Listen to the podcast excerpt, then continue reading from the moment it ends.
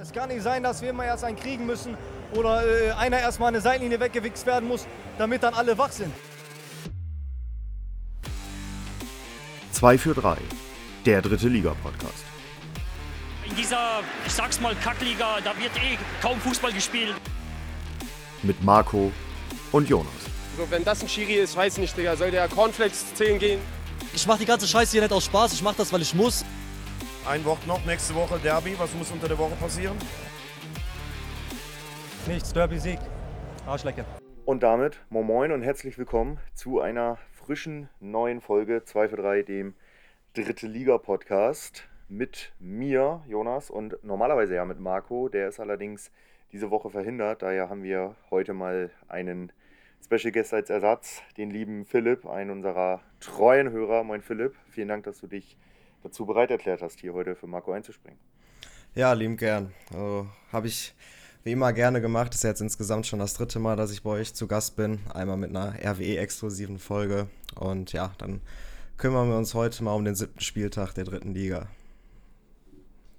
Genau, du sprichst es da schon an für die Neuhörenden, falls ihr ihn noch nicht kennt oder falls ihr es noch nicht so richtig mitgekriegt habt. Ähm, Philipp ist einer, der unseren Podcast sehr aktiv hört, der uns auch gerne seine Meinung zu den RWE-Spielen hinterlässt und der jetzt zum insgesamt dritten Mal mit dabei ist, unter anderem auch in der vergangenen Saison eine Folge nur über Rot-Weiß Essen. Die könnt ihr gerne einmal abchecken, die findet ihr wenn ihr durch unsere Podcast-Galerie scrollt. Und wenn es mir möglich ist und ich dran denke, werde ich sie noch in den Shownotes verlinken. Da erfahrt ihr vieles Wissenswertes rund um den Verein Rot-Weiß Essen. Nicht nur mit dem Wiederaufstieg in die dritte Liga, sondern auch zu Zeiten der Regionalliga und Co. Philipp gibt uns da einen super Einblick. Das soll ja heute allerdings nicht so Fokus sein. Wir wollen den siebten Spieltag besprechen. Vorher gehe ich noch einmal auf die Tipps ein. Unser Tippspiel bei Kicktipp findet ihr wie gewohnt. Da könnt ihr auch jetzt immer noch beitreten. Wird natürlich schwieriger ähm, zu gewinnen. Wenn ihr allerdings gut im Tippen seid, ist das natürlich erstmal egal, denn für den Sieger, für den ersten Platz gibt es am Ende der Saison ein Trikot seiner Wahl, wahlweise natürlich aus der dritten Liga von Marco und mir und euren Spenden über unseren PayPal-Link. Und wir haben einen neuen Führungswechsel an der Spitze. Preußen Hameln holt sich mit insgesamt 16 Punkten vom vergangenen Spieltag die Tabellenspitze zurück, ist zurück am Platz der Sonne auf Rang 1, hat jetzt äh, insgesamt 99 Punkte und damit 9 Punkte Vorsprung auf Rang 2. Also schon ein kleines Polster. Er ist allerdings nicht der Spieltagssieger, denn der Spieltagssieg geht an Vincent FCS. Er macht gleich 50 Plätze gut, rangiert jetzt auf Rang 47 in der Tabelle und hat ganze 23 Punkte am vergangenen Spieltag geholt. Das ist schon verdammt stark. Philipp, wo bist du denn da zu finden? Boah, ich habe ehrlich gesagt keine Ahnung. auf jeden Fall nicht weit oben. Also auf jeden Fall nicht weit oben. Also weil bei mir ist es so, ich bin froh, wenn ich ein, zwei Ergebnisse komplett richtig getippt habe. Bei dem Rest habe ich meistens die Tendenz komplett falsch. Also beim Tippen, das ist immer so eine Sache, gerade in der dritten Liga. Also äh, ja, also wie soll man das alles vorhersehen? Das ist einfach unmöglich in dieser Liga. Ich sollte wahrscheinlich jedes Mal genau das andere tippen, dann habe ich eine bessere Punktausbeute am Ende. Ja, das ist, das ist schwierig. Obwohl ich sagen muss, dass ich jetzt am letzten Spieltag auch wieder ganz gut gepunktet habe. 12 Punkte habe ich geholt, 15 Plätze nach oben gewandert. Ähm, ich bewege mich so Stück für Stück unter die Top 50, rangiere jetzt auf Rang 58, also ein bisschen Luft nach oben ist da auch noch. Aber gut, kommen wir zum Sportlichen und kommen wir zum Freitagabendspiel. Da hatte die Spielvereinigung Unterhaching den Absteiger, die DSC Arminia Bielefeld, zu Gast. Endstand 2 zu 1 für Bielefeld, Halbzeitstand 0 zu 1. Es war der zweite Sieg der Arminen in dieser Saison. Die Tore erzielt von Mitsuta in der 28. Minute, Stiefler dann in der 67. mit dem zeitweise Ausgleich und Putaro in der 89. mit dem 2 zu 1 Siegtreffer. Die Szene des Spiels würde ich mal an relativ weit den Anfang setzen, als René Vollert bei einem hohen Ball rauskommt, den Ball fängt und ja, so ein bisschen den Fuß ausstreckt nach dem heranstürmenden Arminia-Angreifer Fabian Ploß und ihm da in der Weichteilgegend unter der Gürtellinie trifft. Da gab es in den Highlights den Kommentar, dass das eine klare rote Karte sei und ein klares Foul von René Vollert. Hast du die Szene vor Augen und wenn ja, wie bewertest du die? Ja, ich habe die Szene äh, vor Augen. Ich habe auch Teile des Spiels gesehen. Ich weiß jetzt nicht ganz genau, wann das Foul war. Ich glaube aber so relativ kurz vor der Halbzeit. Und ich hatte nämlich. Ja, genau, 39. Ja, genau. Und ich hatte nämlich vorher einiges von dem Spiel gesehen. Und da gab es nämlich vorher schon mal eine Szene, bei der Klos von der Seite bei der ja eine so eine ähm, ja, unterschnittene Flanke in seine Richtung, beziehungsweise Richtung Torwart, bei der er nochmal so angesprungen kommt von der Seite. Und das war eigentlich relativ unnötig, weil der Ball so hoch war, dass klar war, dass er da keine Chance haben würde, an den Ball zu kommen. Und das war so ein bisschen die Vorgeschichte von der Szene. Da hatten die, sich die beiden dann schon mal ja gegenseitig angebrüllt, so wie man es dann kennt, vor allem von Torhütern. Die sind ja dann häufig wie von der Tarante gestochen, äh, total sauer auf den äh, Stürmer, dass er da nochmal so angesprungen kommt. War jetzt aber auch kein äh, brutaler Kontakt oder ähnliches. Aber das war so ein bisschen die Vorgeschichte von der Szene und ja, das war dann die Rache, dass er dann eben ganz klar absichtlich für mich auch ähm, ja, den Fuß nochmal so ausstreckt und dann Fabian Klos in einer sehr äh, ja, unangenehmen Region, glaube ich, trifft. Äh, Fabian Klos hat auch schon mal vor drei Jahren lustigerweise im DFB-Pokal in Essen relativ am Anfang von Sandro Plichati äh, einen Tritt in die Weichteile bekommen. Also der kennt sich damit so ein bisschen aus und äh, ja, ist eine ganz klare rote Karte. Und da hat äh, Vollert Glück, dass der Schiedsrichter nicht gut steht, sonst wäre es eben rote Karte plus Elfmeter gewesen und das wahrscheinliche 2 zu 0 und dann wäre das Spiel schon zur Halbzeit entschieden gewesen kann ich so insgesamt mitgehen. Anfangs, als ich die Szene ohne alles gesehen hatte und nur diese Szene, dachte ich erst, dass ähm, mir persönlich Fabian Kloster einen Tick zu viel draus macht, weil er ja nun eben auch kein Unschuldslamm ist und auch schon gerne mal eine härtere Spielweise an den Tag legt. Allerdings ähm, bin ich schon bei dir und sage, okay, unnötige Aktion von René Vollert, Vorgeschichte hin oder her. Dieser Tritt muss eigentlich schon bestraft werden. Glück für Unterhaching, auch wenn es am Ende natürlich nicht gereicht hat. Was allerdings wiederum nicht geht, ist, und das hatte René Vollert im Anschluss in den Interviews gesagt, die Kommentare, die er bekommen hat, beziehungsweise seine Frau via Social Media, von wegen von Arminia-Fans, ähm, von wegen, ja, wir wünschen dir und deinen Kindern Autounfall und was weiß ich nicht alles. Also bei aller, bei aller Sport, sportlichen Rivalität und unschönen Aktionen in der Szene an sich, das geht dann auch wieder ein Stück zu weit, weil im Endeffekt ist das immer noch nur Fußball. Schwimmt da so ein bisschen, jetzt habe ich natürlich mit dir einen ähm, anderen Blickwinkel als mit Marco, schwimmt da so ein bisschen die, der Frust der letzten Wochen, Monate bei den Arminia-Fans mit? Ja, das äh, wird auf jeden Fall ein Faktor sein. Ähm, Gerade ja, auch wenn man an die Vorwoche denkt, nach dem Spiel gegen Freiburg 2, der Niederlage zu Hause, ähm, ja, da gab es ja dann schon deutliche Pfiffe und wie sagt man so schön, Unmutsbekundungen ähm, ja, von den Fans und da war die Stimmung sehr, schon sehr ja, gegen die Mannschaft, gegen den Verein gerichtet, auch gegen den Trainer. Und dementsprechend äh, ja, war dann natürlich auch dieses Spiel einfach extrem wichtig für Bielefeld. Man hat dann 1-0 geführt. Allerdings weiß man natürlich auch als Bielefelder sehr gut, dass eine Führung nicht allzu viel zu bedeuten hat. Und wenn dann der ja, Torwart eigentlich mit einer roten Karte rausliegen muss, dann natürlich auch noch gegen die praktisch Vereinslegende Fabian Klos. Das ist dann natürlich nochmal so ein doppelt emotionales Ding, aber ja, diese Fans, die dann wirklich dann auf die Idee kommen, einfach während des Spiels irgendwie auf das private Profil der Frau, Ehefrau zu gehen und da irgendwas drin zu schreiben, was sie dann ja, was du ja ausgeführt hast, noch äh, dazu geschrieben haben hiermit. Äh, ich hoffe, die ganze Familie stirbt und so weiter. Also ja, auch diese, dieses Thema, was man ja auch häufig hat äh, bei, ähm, ja, schwarzen Spielern, also bei äh, Spielern mit äh, anderer Hautfarbe, ist es ja auch häufig so gewesen, gerade wenn man da an das äh, EM-Finale denkt mit England. Äh, da gibt es ja dann auch mal wieder solche Reaktionen nach dem Spiel und äh, auf Instagram vor allem. Da sind ja auch immer diese traurigen Kreaturen, die dann sich auf deren Instagram-Seiten bewegen und ja, das ist einfach nur traurig. Ich würde zum Beispiel nie auf die Idee kommen, überhaupt nur irgendwas während des Spiels zu schreiben. Also äh, das kann sich auch immer noch innerhalb des Spiels praktisch klären. Also wenn beispielsweise ein Spieler meiner Mannschaft einen Elfer verschießt oder ähnliches und da dann wirklich so zu reagieren, ist einfach nur unnötig und äh, ja, bei solchen Beleidigungen natürlich erst recht. Also ja. Ja, kann ich mich vollends mit anschließen. Ähm, gilt natürlich nicht für, für alle Fanlager und auch nicht für alle Arminia-Fans, ganz wichtig.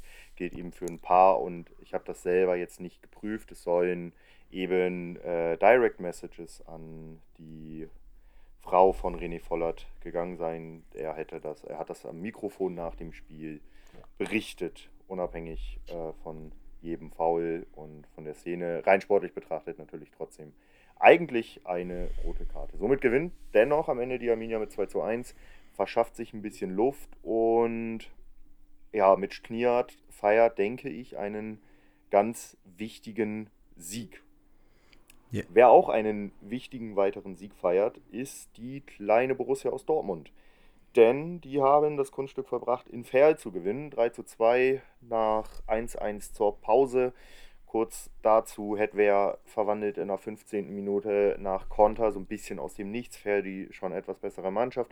In der 23. ist es dann Maximilian Wolfram, der den Ausgleich erzielt. In der 63. gehen dann die Ferler durch Oliver Battista Meyer wieder in Front ehe in der 74. Minute Patrick Göbel mit einer Flanke den Ball ins Tor der Ferler setzt.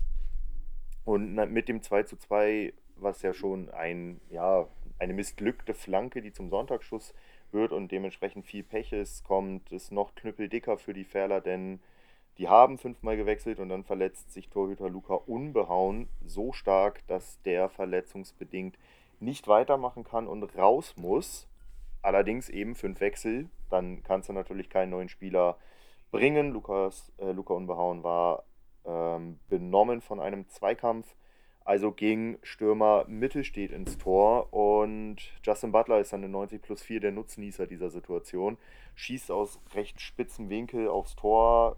Ähm, Mittelstedt hat den Ball eigentlich sicher, lässt ihn dann allerdings durch die Hände rutschen und kassiert so für seine Ferler das äh, 3 zu 2 den Endstand und die Niederlage. Sehr bittere Szenen. Ähm, Im Interview selber hat sich Mittelstädt auch gestellt, was ich persönlich sehr, sehr groß finde, sehr stark finde. Ich glaube nicht, dass Ferlin dazu gezwungen hat. Und er kann einem schon leid tun. Hat 20 Minuten mal in der Regionalliga für Köln im Tor gestanden. Dann traut er sich das gegen Dortmund und kriegt so unglücklich kurz vor Schluss dieses Ding und Dortmund gewinnt wieder mal glücklich, meiner Meinung nach wieder nicht überzeugend. Philipp, wie siehst du das Ganze? Ja, also wie der BVB generell an diese elf Punkte bisher gekommen ist, äh, das ist so ein ähnliches ja, Rätsel wie bei Erzgebirge Aue bei den 14 Punkten. Also äh, man muss ganz ehrlich sagen, der BVB ist für mich bis hierhin eigentlich so ziemlich die schwächste Mannschaft der Liga und trotzdem stehen sie jetzt, glaube ich, auf Platz 5 im Endeffekt. Also ist schon wirklich Wahnsinn. Und jetzt in dem Spiel natürlich auch wieder sehr viel Glück gehabt. Äh, Ferl hatte eigentlich die komplette Spielkontrolle, deutlich mehr Ballbesitz und äh, hat das Spiel eigentlich gut kontrolliert. Aber dann ist es wie so häufig in den letzten Wochen gewesen, beispielsweise auch in dem Heimspiel gegen Regensburg oder in dem Auswärtsspiel bei in Duisburg, als man ja früh schon 2-0 hinten lag. Man ist einfach zu passiv im Verteidigen. Man bekommt immer wieder leichte Gegentore. Auch das 2-2 ist da so ein bisschen ein Sinnbild davon. Und ähm, ja, man hat auch nicht diesen Torwart aktuell, auch einen Luca Umberhauen, von dem ich eigentlich sehr viel gehalten habe aus seiner Dortmunder Zeit. Der ist bisher noch nicht so wirklich der Faktor, dass er auch wirklich mal, ja, einfach diese schwierigen Bälle mal festhält. Also, wenn ich da auch an das 1 zu 0 von Duisburg denke, als Bitter frei vor ihm auftaucht, da kriegt er ihn auch, glaube ich, so durch die Beine. Und das ist aktuell sehr häufig so, dass er relativ leicht überwunden wird und Ferl immer wieder Gegentore schluckt und dann auch Führung hergibt. Man hat ja beispielsweise auch seinen einen Sieg gegen äh, Freiburg, dann nach einem Rückstand dann wieder, hat man ja das Spiel wieder gedreht und gegen Saarbrücken 3-1 geführt, 4-3 verloren und das ja, zieht sich jetzt so ein bisschen durch die Saison, weshalb man sich eigentlich eine gute Spielanlage immer wieder kaputt macht. Und da muss der Trainer Ende auf jeden Fall ja, irgendeine Antwort drauf finden, denn das zieht sich jetzt durch diese ganzen Spiele, dass man einfach defensiv nicht stabil steht und die eigentlich ja auf dem Papier gute Innenverteidigung Peto und Mikic die macht da auch nicht immer die beste Figur und ja, defensiv funktioniert das einfach aktuell nicht so gut bei Ferl. Man ist da einfach zu passiv in den Zweikämpfen und dann ja, kassiert man immer wieder auch gegen nicht so gute Teams wie jetzt Dortmund immer wieder leichte Gegentore und hat dann in dem Fall jetzt auch noch das Pech, dass eben zum Schluss der Torwart ausfällt und dann bekommt man dann noch so ein Tor. Also ist so ein bisschen sinnbildlich für die letzten Wochen. Ja, bin ich bei dir und genau das ist nachher das. Ähm, wir beide schreiben da ja schon ab und an drüber warum ich sage, dass Ferl für mich weiterhin leider zu Abstiegskandidaten zählt, weil sicherlich schießen die offensiv eine Menge Tore und auf dem Papier sollte der Kader auch ausreichen, also zumindest die Offensive ausreichen, um in der Liga zu bleiben. Aber es kommt nachher am Ende auch auf Defensivleistung an und die ist meiner Meinung nach bei Fair leider aktuell eher Mangelware und eher die ganz klare Schwachstelle als ähm, eine Sicherheit. Und jetzt hast du den Torhüter schon angesprochen, Luca Unbehauen, natürlich gut. Für die Niederlage jetzt gegen Dortmund kann er nichts. Ich glaube, er hat sich das nicht selber, oder was heißt ich glaube, ähm, ziemlich sicher hat er sich nicht selber ausgesucht benommen, vom Platz zu gehen.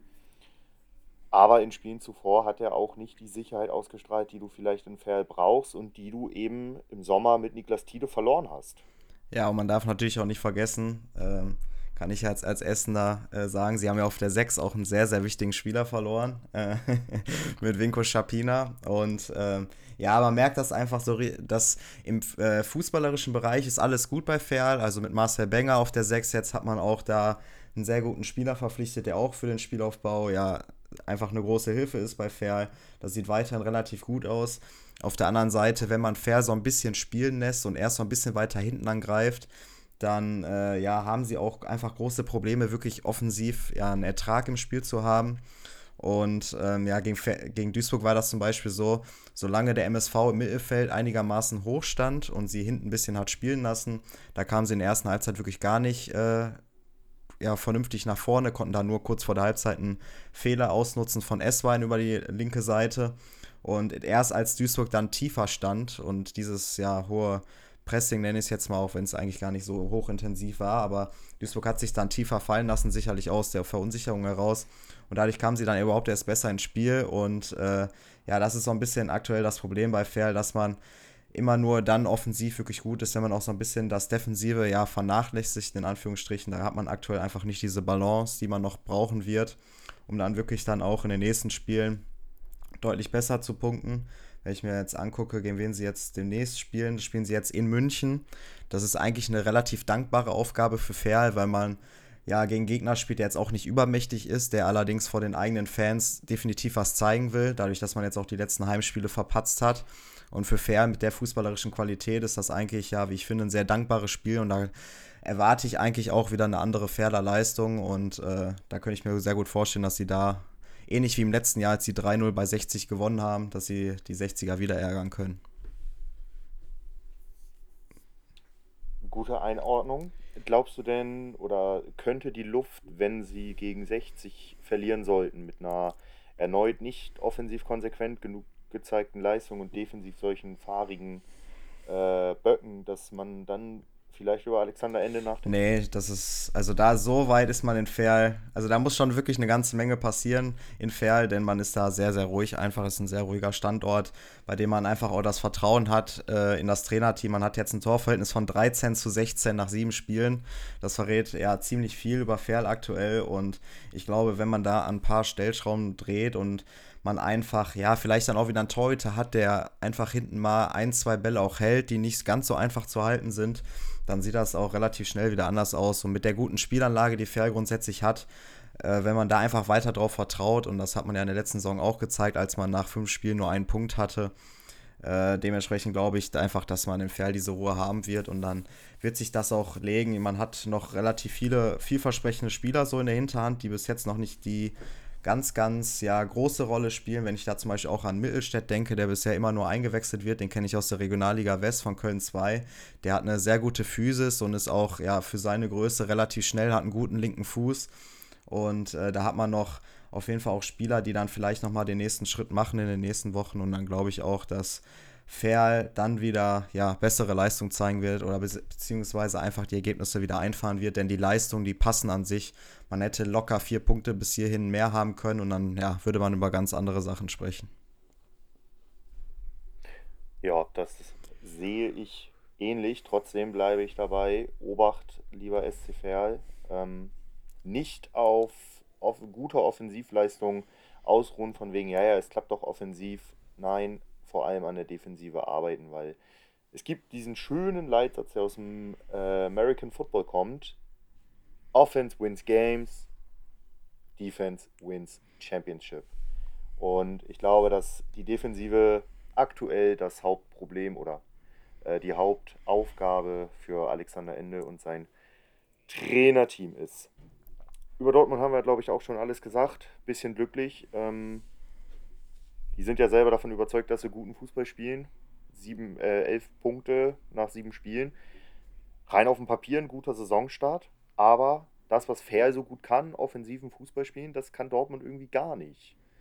Nur sechs Tore nach sieben Spielen zeigt, glaube ich, auch, dass Dortmund nicht zu Recht auf Rang 5 aktuell steht. Oder sehe ich das falsch? Nee, also die sind definitiv nicht eine der fünf besten Mannschaften der Liga. Also das Torverhältnis von 6 zu 7 zeigt das auch relativ gut. Man hat einfach aktuell ein bisschen Glück. Auch gegen Viktoria Köln hätte man auch nicht zwingend gewinnen müssen. Also es war auch schon ein bisschen glücklich, wie da zum Beispiel Hetwa, der die Chance ja eigentlich vergibt und dann wird der vom Torwart angeschossen und dann geht der Ball rein. Und das sind einfach, ja, aktuell solche kleinen Details, die für Dortmund passen. Jetzt spielt man morgen natürlich gegen den MSV Duisburg. Da hat man natürlich jetzt auch nochmal eine gute Chance zu punkten. Aber danach wird es schon äh, ja, ein bisschen heikler, was den Spielplan angeht. Erst noch ein Heimspiel in Unterhaching, okay, aber dann auswärts Bielefeld, zu Hause Essen, in Mannheim, zu Hause Sandhausen, in Ingolstadt. Also das sind dann schon ganz andere Aufgaben und ich denke, da wird sich das dann auch wieder ja, deutlich eher Richtung Abstiegskampf bei Dortmund bewegen. Aber natürlich, wenn man morgen gewinnen sollte zu Hause gegen Duisburg, dann hat man erstmal mit äh, 14 Punkten nach 8 Spielen, da hat man auf jeden Fall schon mal eine sehr, sehr gute Ausbeute und also schon mal einen gewissen Puffer nach unten. Das ist richtig. Und für alle die, die Folge wird morgen, also für uns beide morgen, online gehen. Für euch ist das natürlich dann heute Abend das Spiel. Wir nehmen das Ganze hier gerade am Dienstagabend auf. Weißt du denn, weil das ging irgendwie voll an mir vorbei, ähm, vielleicht kannst du mich da noch kurz abholen, warum das Spiel vorverlegt wurde? Äh, ich glaube, das hat mit der Champions League zu tun von Dortmund. Äh, irgendwie so, also ich, ich habe das auch irgendwann mal gelesen bei Liga 3 Online, aber den genauen Grund weiß ich jetzt nicht mehr. Ich meine aber, das wäre irgendwie Champions League oder. Das ist doch, ja genau, das ist doch nächste Woche ist englische Woche in der dritten Liga. Und da äh, kann das dann nicht stattfinden wegen der Champions League. Ah, okay. Ja, gut. Dann äh, stimmt. Dann legt man das Spiel natürlich eine Woche vor. Genau. Gut, da hat dann natürlich die Mannschaft, die gegen zweite Mannschaften spielt. In dem Fall ist es eben Duisburg so ein kleiner Nachteil für diese Woche. Ähm, kann aber nächste Woche ganz entspannt die englische Woche bei der Konkurrenz scouten und gucken. Ja, beziehungsweise ich glaube, die haben da dann eventuell auch ein Pokalspiel, also äh, Landespokalspiel. Oder sowas. Das könnte dann auch wiederum sein. Ja, der nächste Gegner von Duisburg ist Preußen, also nach Dortmund ist Preußen Münster. Die spielen ja heute Abend gegen Bayern München im DFB-Pokal. Äh, allerdings einen Tag mehr Pause. Das könnte dann auch wieder ein kleiner Vorteil sein, vor allem wenn es dann vielleicht nach 30 Minuten schon 3-0 steht. Da können sie sich vielleicht auch ein bisschen ausruhen. Für Preußen natürlich. Ja, natürlich. nee, aber äh, ja, ist nicht optimal für Duisburg insgesamt. Vielleicht, aber ja, in der Phase. Ja, das ist halt wieder das. Pro in, in, der Phase, in der. Ja, ja, in der Phase, in der sie jetzt sind, äh, ja, da gibt es solche Ausreden nicht. Also da kann man die nicht gelten lassen. Dieser eine Tag mehr dann Pause, da muss man dann schon im nächsten Heimspiel spätestens gegen Münster dann auf jeden Fall punkten. Absolut richtig. Wer auch gepunktet hat, und zwar beide haben gepunktet, ist das nächste Spiel in unserer Liste. Denn es geht jetzt um die eben angesprochene Preußen Münster gegen den VfB Lübeck. Endstand 1 zu 1. Preußen Rang 15, Lübeck Rang 17. Ich finde, beide stehen schlechter da, als sie Fußball spielen. Die Tore sind beide in der zweiten Hälfte gefallen. Weka macht in der 79. Minute das 1 zu 0. Lübeck kontert in Form von Akono in der 84. das Ganze zum 1 zu 1. So mit Punkteteilung. Beide sieben Punkte nach sieben Spielen, beziehungsweise Münster mit acht Punkten nach sieben Spielen. Lübeck mit einer bisher noch schwachen, stockenden Offensive. Jetzt geht es für Preußen heute gegen die Bayern, heute Abend, am Dienstagabend im DFB-Pokal. Philipp, wie siehst du beide Mannschaften? Wie, wen siehst du stärker? Ich persönlich würde schon sagen, dass die etwas stärkere Mannschaft äh, die Preußen aus Münster ist. Ja, definitiv. Also die Ansätze bei Preußen sind äh, auf jeden Fall in der gesamten Saison schon zu sehen. Beispielsweise auch das erste Heimspiel gegen den BVB 2, das 0 zu 0 ausging. Da muss es schon nach 30 Sekunden glatt rot für Dortmund geben nach einer Notbremse.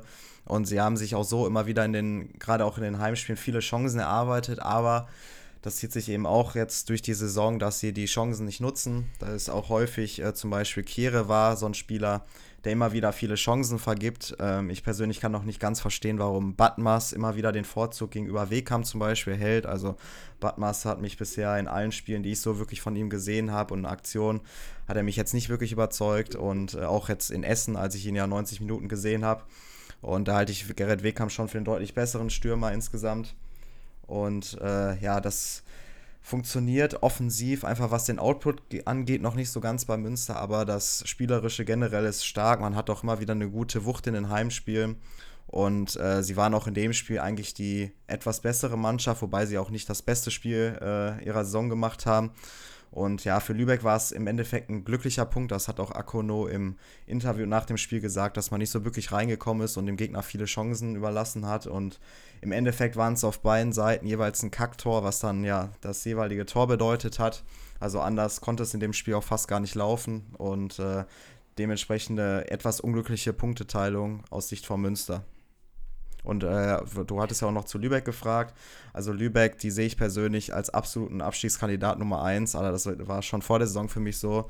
Ähm, man sieht schon, dass sie sich immer ja, strecken müssen, um das wirklich ja, ein gutes Drittliganiveau zu erreichen. Das haben sie zum Beispiel mal gegen Dresden geschafft, zu Hause letzte Woche, als sie sehr, sehr unglücklich einzelne verloren haben.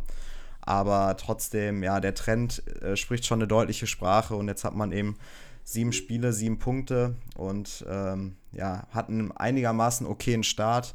Man ist jetzt nicht punktetechnisch hinten dran, aber man sieht es dann doch nach dem anfänglich guten Start. Äh, jetzt ist man auf Platz 17, da sieht man schon, in welche Richtung es dann doch eher für sie geht. Man spielt aber schon den besseren Fußball als vor ähm, drei Jahren, als sie schon mal in der dritten Liga waren. Ja, Oder wie siehst du das? ja, das schon. Also sie sind auf jeden Fall konkurrenzfähiger als damals. Aber dennoch, äh, ja, sehe ich jetzt nicht so das Spielermaterial, mit dem man dann wirklich den Klassenhalt am Ende schafft. Äh, ich finde auch nicht, dass sie einen Spieler haben, der nächste Saison in der zweiten Liga landen wird. Grüße. Und äh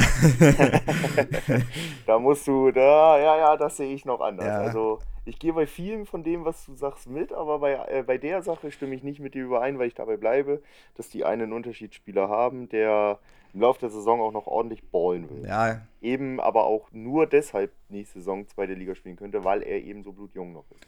Ja, Götze-Serien. Grüße gehen raus an Tarek Götze-Serien. Ja, genau. Ja, ich, also ich, ich sehe da nicht das ganz hohe Potenzial. Ich finde auch, man hat tendenziell eher so erfahrene Spieler verpflichtet, die wirklich eben ihre ja, beste Zeit schon hinter sich haben. Also Pascal Breyer würde ich da fast noch ein bisschen, ja, also natürlich ist die allerbeste Zeit auch bei ihm vorbei, aber den würde ich schon noch als Drittliga konkurrenzfähig ansehen. Aber zum Beispiel ein Tafazofan, der ein ganzes Jahr bei Erzgebirge Aue keine Rolle gespielt hat und gefühlt kein Spiel gemacht hat.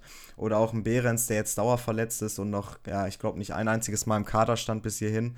Das sind dann so ein paar Personalien, die nicht wirklich weiterhelfen, die aber wahrscheinlich doch ein ganz ordentliches Gehalt auch beziehen für Lübecker Verhältnisse. Und das sollten dann eher so Spieler sein, die dann wirklich den Unterschied ausmachen. Das ja, sehe ich nicht als wirklich gegeben an. Und dass zum Beispiel Mirko Boland in der dritten Liga kein Unterschiedsspieler mehr ist, das, äh, ja, das hat man auch schon, glaube ich, vor ein paar Jahren mal gesehen. Ich glaube, er war ja auch schon dabei, als sie damals abgestiegen sind. Ja, der war damals schon. Ja, genau. Und ja, von daher ist das am Ende, im Endeffekt nicht die ganz hohe Qualität. Also sind auch ein paar Spieler, die ja von anderen ehemaligen Drittligavereinen oder aktuellen Drittligavereinen, wie zum Beispiel Halle, auch gerne abgegeben wurden, wie zum Beispiel Yannick Sternberg. Und ähm, ja, dementsprechend glaube ich nicht, dass das im Endeffekt wirklich reichen wird, um den Klassenhalt zu schaffen. Hm. Rächt sich da vielleicht auch so ein bisschen die doch noch sehr Unerfahrenheit von Lukas Pfeiffer? Ah, das kann ich im en Detail gar nicht so beurteilen, ehrlich gesagt. Äh, ich glaube einfach, dass mit dem ja, Spielermaterial einfach auch gar nicht so viel drin ist. Also, dass man sich schon immer wieder, ja, vor allem aufs auf die Defensive äh, ja, fokussieren muss und dann ist da auch gar nicht so viel taktisch auch möglich, da noch großartig ja, Änderungen vorzunehmen. Und ähm, ja, man muss versuchen, einfach solche Spiele gegen deutlich bessere Gegner, ähm, ja, so wie man so schön sagt, in einem Low-Scoring-Game äh, zu kreieren. Also, dass möglichst wenig Tore fallen, dass man vielleicht selbst über eine Standardsituation zum Beispiel in Führung geht. Ansonsten So Joe Enox. Ja, genau, Joe Enox fußballmäßig und ja, viel mehr Möglichkeiten hat man, denke ich, mit dem Kader auch gar nicht. Sehr schöne Einschätzung. Und für euch da draußen, ihr hört es schon, der gute Philipp äh, weiß mehr über die Liga als nur RWE, was ich persönlich sehr schätze. Sehe ich bedingt ähnlich. Ich suche noch vier Teams, die schlechter sind als Lübeck. Ich habe ja bekanntlich so eine gewisse Sympathie mit dem Verein. Ähm, kann aber auch nicht erklären, warum genau das der Fall ist. Gucken wir auf ein anderes Unentschieden. Zwei Teams, die ja eigentlich eher oben angesiedelt sind, die ja beide eher Richtung Aufstieg schielen, aber meiner Meinung nach, vor allem spielerisch, hat die Gastmannschaft aus dieser Partie damit diese Saison herzlich wenig zu tun und steht auf einem zu Recht 14. Rang. Es geht natürlich um FC Saarbrücken gegen Waldhof Mannheim 1 zu 1 im Endstand. Spiel 1 nach der Horrorverletzung von Patrick Schmidt. Nach wie vor gute Besserung an dieser Stelle. Die Tore erzielten, jetzt lädt natürlich hier mein Kicker. Ja, ich kann das, ich, ich kann das übernehmen. Das war einmal Jesaja Hermann auf Mannheimer Seite und Kai Brünker kurz vor Schluss für, Man, äh, für Saarbrücken dann per Kopf. Nach einer schönen Flanke von rechts hat er dann in der 88. Minute noch den Ausgleich besorgt, nachdem 14 Minuten vorher die Mannheimer ja etwas glücklich in Führung gegangen sind insgesamt. Also da war schon in dem Spiel eigentlich Saarbrücken die bessere Mannschaft, gerade in der ersten Hälfte. Da hätte ja einmal Brünker äh, eigentlich ins fast leere Tor nur noch einköpfen müssen und äh, setzt den Ball knapp neben den Pfosten. Und ja, bei Saarbrücken ist es einfach so, dass sie jetzt am Anfang der Saison noch, noch nicht so richtig die Ergebnisse einfahren.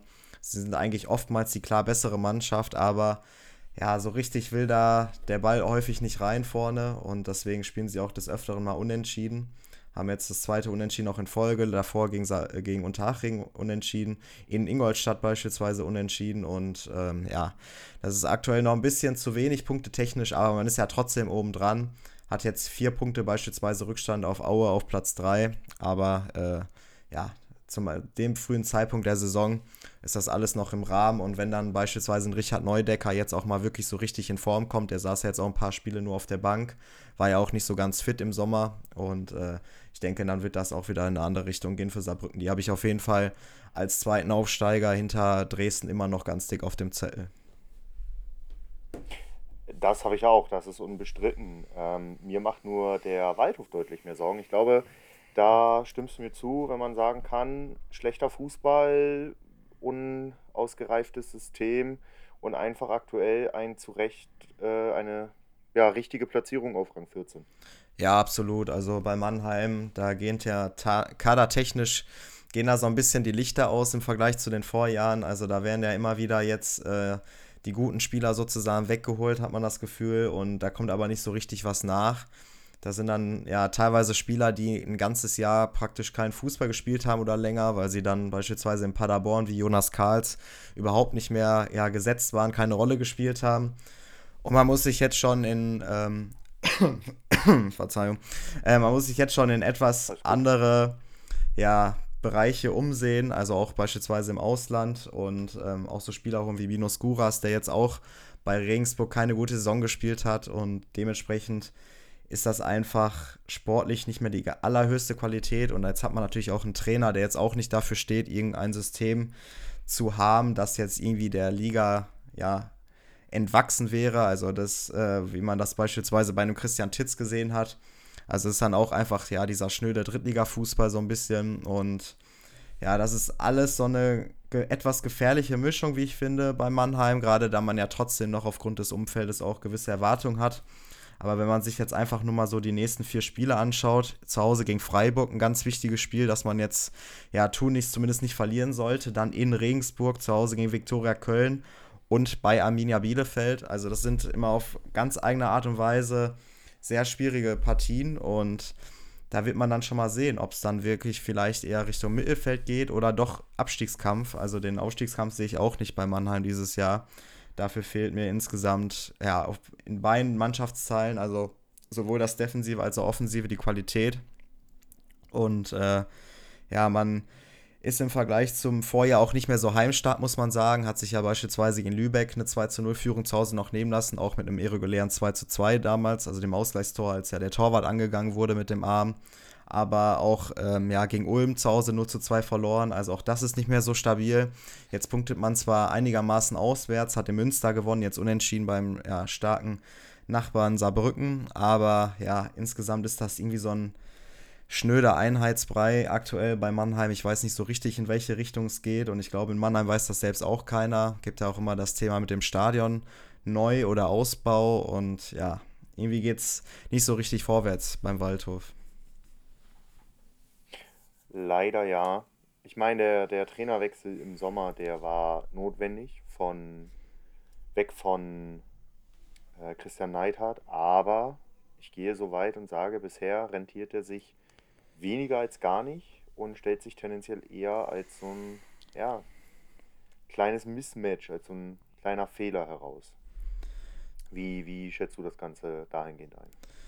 Ja, also bisher ist einfach noch nicht so wirklich zu erkennen, was Mannheim genau möchte. Also das sind irgendwie, äh, je nachdem, wie das Spiel so läuft, gegen welchen Gegner man spielt, passt man immer so ein paar Dinge an, habe ich so das Gefühl. Aber ja, so richtig, dass man eine Dominanz entwickelt oder dass man wirklich 90 Minuten lang gut drin ist im Spiel, das erlebt man nur äußerst selten bei Mannheim und irgendwie ist das so, ja, nichts Halbes und nichts Ganzes. Wenn, der, wenn die einzelnen Momente mal gut laufen, dann kann es in die positive Richtung gehen, so wie zum Beispiel im Heimspiel gegen Halle, als man früh 1 zu hinten lag, nach dem äh, schönen Tor von Lofolomo und äh, dann auf einmal zehn Minuten später führt man 3-1. Da lief auf einmal alles in die eine Richtung und dann war man in der zweiten Halbzeit wieder komplett passiv und kann froh sein, dass man das Spiel nicht noch unentschieden gespielt hat. Also das ist so ein bisschen sinnbildlich für das, was man in Mannheim aktuell sieht. Und ja, ich habe da nicht wirklich Hoffnung, dass da irgendein Spieler ist, der dann vielleicht doch dieser, ich nenne es jetzt mal Breakout-Star wird. Also beispielsweise das, was man sich vielleicht von dem Guras erhofft hat.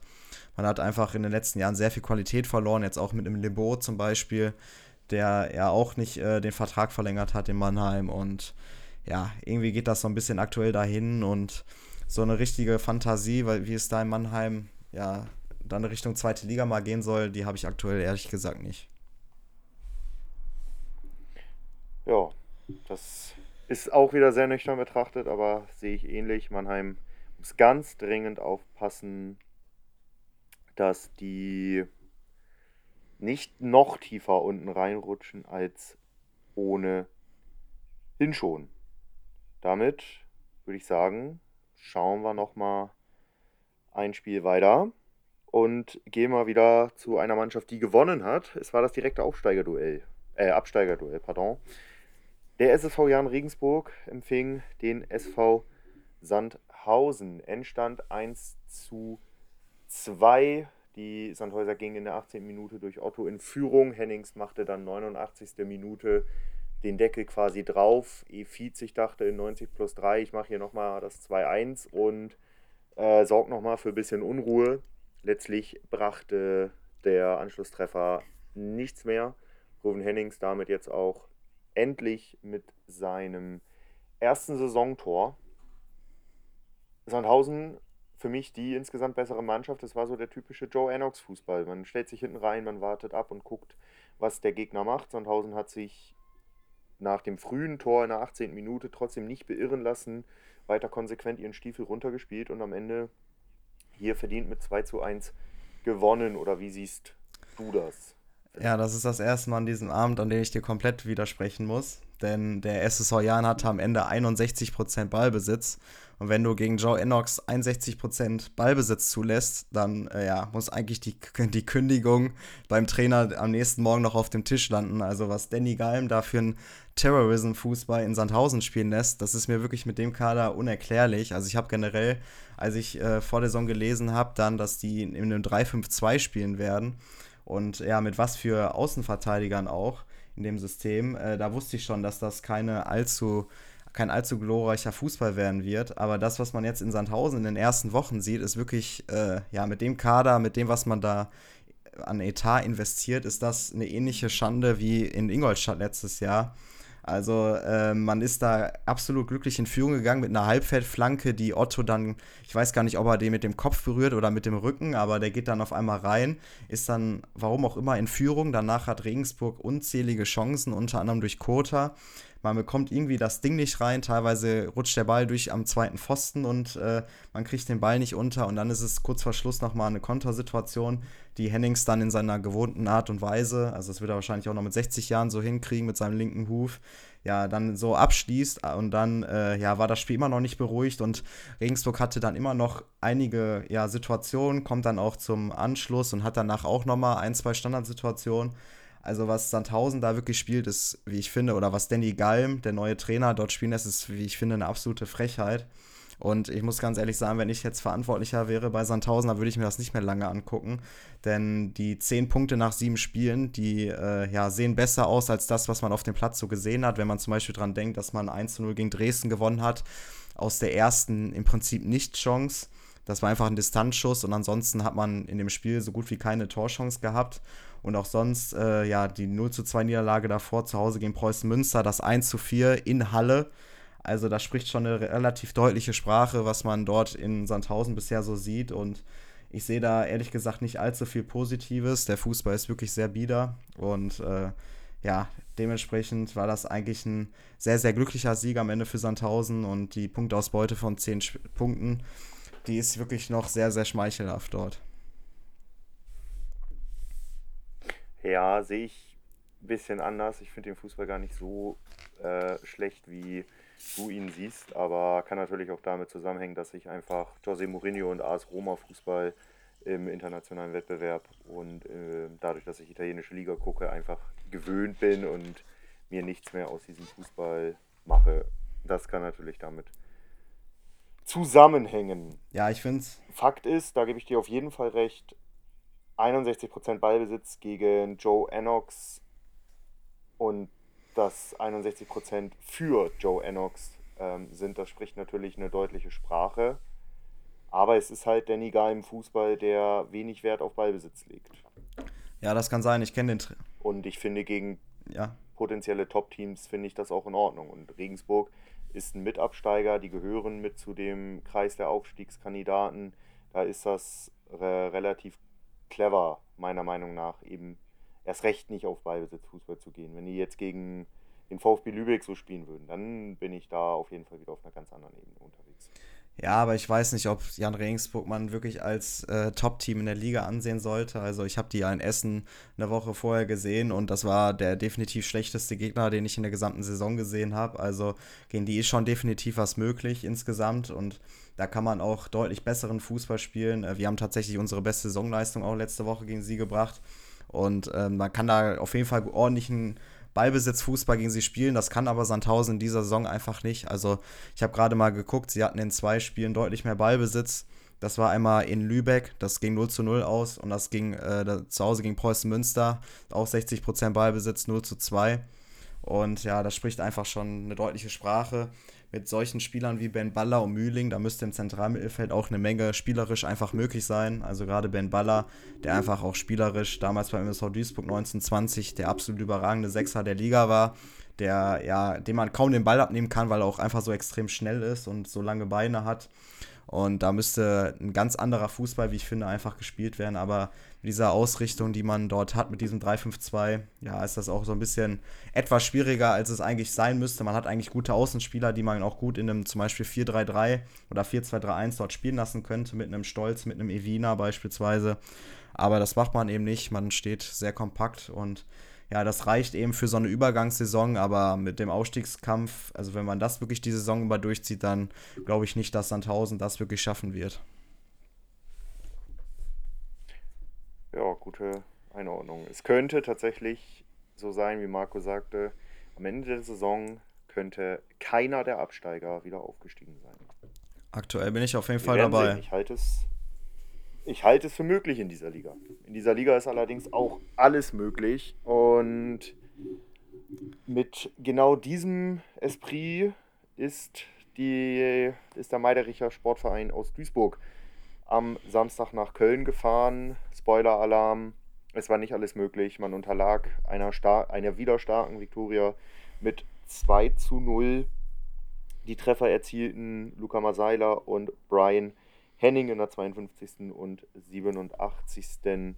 Spielminute. Also auch Wura, Engin Wura, der erstmal interimsweise in Duisburg übernommen hat für den freigestellten Thorsten Ziegner, weist da ja, Schwächen, Defizite auf. Ich glaube tatsächlich, dass das Problem nicht der Trainer oder das Trainerteam ist, sondern einfach der Kader, der es nicht besser weiß, der es nicht besser kann, weil Spieler wie zum Beispiel Moritz Stoppelkamp und Julian Hedwehr eben fehlen. Duisburg bleibt damit Tabellenletzter, nach wie vor nur drei Punkte. Wieder zwei Gegentore, wieder kein eigenes Tor geschossen, auch nur sechs geschossene Tore insgesamt. Die Viktoria bleibt oben dran, elf Punkte jetzt, drei Rückstand auf Aue und Ulm. Nach so einem kleinen Negativtrend, nenne ich es mal, so einer kleinen Ergebniskrise. Ich würde ungern von einer Krise generell sprechen, sondern nur eine Ergebniskrise mit einer Niederlage gegen Haching, einem Unentschieden gegen Bielefeld und einer Niederlage gegen Dortmund hat man jetzt die Pflichtaufgabe, ich glaube, das kann man schon so sagen und muss man auch so sagen, gegen den MSV Duisburg die Pflichtaufgabe erfüllt. Wie siehst du das Ganze? Ja, ich habe mir das Spiel tatsächlich äh, am Samstag komplett angeguckt und ähm, ja, die Duisburger haben versucht, die Kölner einfach in ihrem Aufbauspiel stark zu hindern. Sie haben selbst gespielt in einem 5-2-3 mit Joshua Bitter, der als rechter Innenverteidiger gespielt hat und dann Fälscher, der die rechte Seite beackert hat. Und ähm, das hat auch in der ersten Halbzeit relativ gut funktioniert.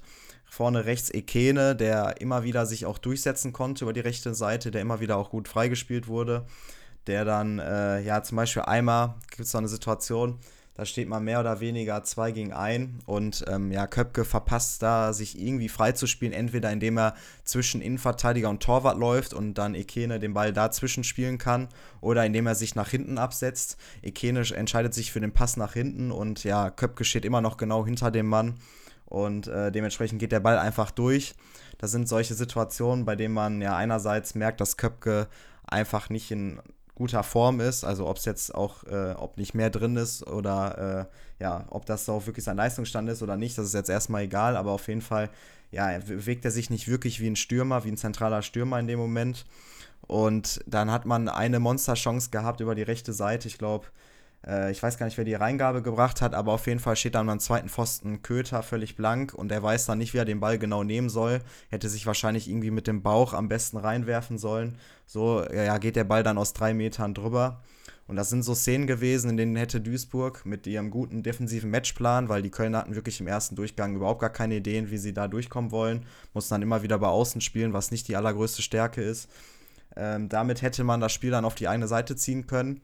Man hatte auch am Ende des Spiels einen Expected Goals Wert von über 1,5 auf Duisburger Seite und der von Viktoria Köln war bei unter 1, so bei 0,8. Also spricht auch eine ja, deutliche Sprache. Aber wie das da eben so ist, wenn man unten steht, man hat das Tor nicht reingekriegt.